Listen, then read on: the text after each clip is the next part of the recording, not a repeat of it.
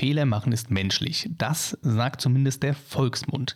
Und damit herzlich willkommen zum Hirngesteuert Podcast. Heute geht es um Fehlerkultur und warum es so unangenehm ist, Fehler zu machen und natürlich auch, warum es gut ist, Fehler zu machen und wie du damit umgehen solltest. Also bleib bis zum Schluss dran, hab viel Spaß beim Zuhören und lass natürlich gerne jetzt schon ein Like da oder auch ein Abo, wenn du es noch nicht gemacht hast.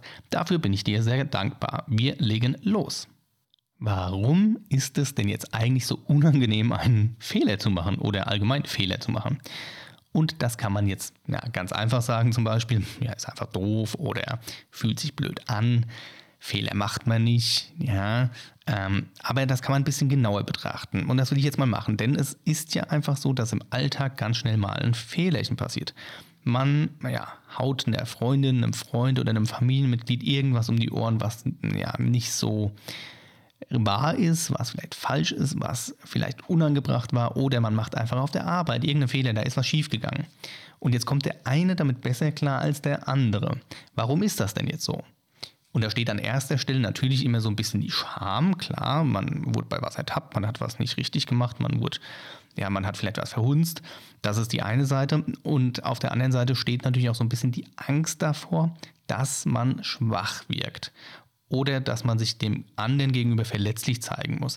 Das ist aber eigentlich ein bisschen Quatsch, denn dieses Schwachwirken, das sagt es ja schon, das redet man sich so ein bisschen ein. Also man denkt dann, das wirkt nach außen schwach, aber vielleicht ist das gar nicht schwach. Nur weil man Fehler gemacht hat, ist man nicht schwach. Man ist da auch nicht verletzlich. Das findet also in, in, im Kopf selbst statt. Wenn so ein Fehler natürlich mit Streit oder Kritik einhergeht, kann das natürlich auch wirken, als ob man abgestoßen wird. Also man macht einen Fehler, es entsteht ein Streit oder man kriegt halt Kritik dafür, dann wirkt das erstmal so auf Ablehnung. Und das ist natürlich beim Menschen ganz blöd, weil der will nicht abgelehnt werden. Also dieses Gefühl der, des Ausgeschlossenseins, das spielt auch eine Rolle. Das nächste, und das hatten wir im letzten Podcast, also in der letzten Podcast-Folge, das ist der Perfektionismus oder auch ein Selbstwertgefühl, was ein bisschen niedriger ist. Das sind auch so Gründe, warum es einen so mitnimmt, wenn man einen Fehler macht. Wir merken also auch hier wieder ganz viel Persönlichkeit, Wahrnehmung, persönlicher Umgang, in diesem Fall mit Fehlern und Fehlerkultur. Und das Problem dabei ist einfach, dass wenn man eine Angst davor entwickelt, Fehler zu machen, sorgt das dafür, dass man sich selbst hemmt, dass man sich ja, selbst einschüchtert. Diese Angst schüchtert einen ein und sorgt dafür, dass wir uns eben ja aus dem aktiven Handeln, aus dem proaktiven Handeln rausnehmen und weniger mutig werden. Und das ist ganz, ganz bescheuert, denn das sorgt dann wiederum dafür, dass das an unserem Selbstwertgefühl kratzt, dass das, ja, dass wir uns selbst runterdrücken und damit gar nicht wachsen, sondern im Gegenteil, wir schrumpfen schon wieder. Und deswegen muss man sich wirklich mal klar machen, dass Fehler wichtig sind. Sie sind einfach wichtig um daran zu wachsen, davon zu lernen und vor allem, und jetzt kommt's, ähm, nicht dran kaputt zu gehen. Deswegen sollte man das ja anwenden, dass man mit Fehlern gut umgeht. Denn sonst geht man einfach dran kaputt und hat null Effekt davon, also null positiven Effekt, sondern einen rein negativen Effekt. Und nun alle zusammen, listen and repeat. Deine Reaktion auf Fehler ist entscheidend. Denn lass doch einfach mal deine Emotionen rumgehen. Die dürfen sein, keine Frage. Das ist völlig menschlich, das ist okay, das ist normal. Aber lass dich doch nicht von Wut, Ärger, Frust, Enttäuschung, lass dich davon nicht auffressen, butter dich nicht selbst unter und nimm diesen Fehler dann einfach an, analysiere ihn, lerne daraus und nutze die Chancen, die er dir gibt. Denn Fehler haben wirklich gute Gründe, sie zu machen. Also es gibt wirklich ein paar gute Gründe, Fehler zu machen. Und da wäre zum Beispiel an erster Stelle, dass Fehler zum Beispiel deine Erfolgschancen steigern. Jetzt fragst du dich mit Sicherheit, Fehler machen die wirklich erfolgreicher? Ja, natürlich machen sie erfolgreicher, denn du hast einen Vorteil gegenüber einem anderen, der den Fehler vielleicht noch nicht gemacht hat. Du weißt zum Beispiel, dass das, was du gerade gemacht hast, so nicht funktioniert. Ganz einfacher Effekt. Oder du findest vielleicht irgendwo mehr Potenzial in der Geschichte, weil du einen Fehler gemacht hast, weil du gesagt hast, das ist nicht der richtige Weg, aber oh Moment, dann versuchen wir es anders ähm, und das bringt vielleicht ein bisschen Potenzial mit sich. Oder vielleicht solltest du die Lösung oder die, den Lösungsweg nochmal überdenken oder vielleicht das Ziel überdenken. Das kann auch sein. Du wirst also ein bisschen besser in deiner Denke und sorgst auch in deinem Kopf dafür, dass du vielleicht Alternativen eher siehst als andere Menschen. Also klar, Fehler machen durchaus erfolgreiche. Sie steigern einfach das erfolgreiche Erfüllen eines Ziels, wenn du es zum Beispiel auch nochmal wiederholen musst. Also wenn du nochmal ein ähnliches Problem bearbeiten musst, dann wirst du davon gelernt haben in der Regel, dass du schon Fehler gemacht hast. Noch ein guter Grund, Fehler zu machen, ist, dass es deine Persönlichkeitsentwicklung stärkt.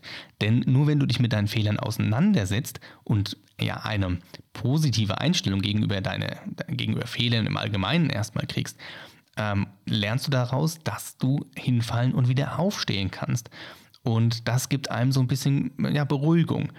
Ähm, und das ist dann wie so ein kleines Persönlichkeitscoaching, so ein gratis Persönlichkeitscoaching, weil Fehler macht man ja sowieso netter Nebeneffekt dabei ist, dass zum Beispiel der Fehler dann auch oder der Umgang mit Fehlern in diesem Fall dafür sorgen kann, dass du weniger Angst davor hast, Fehler zu machen.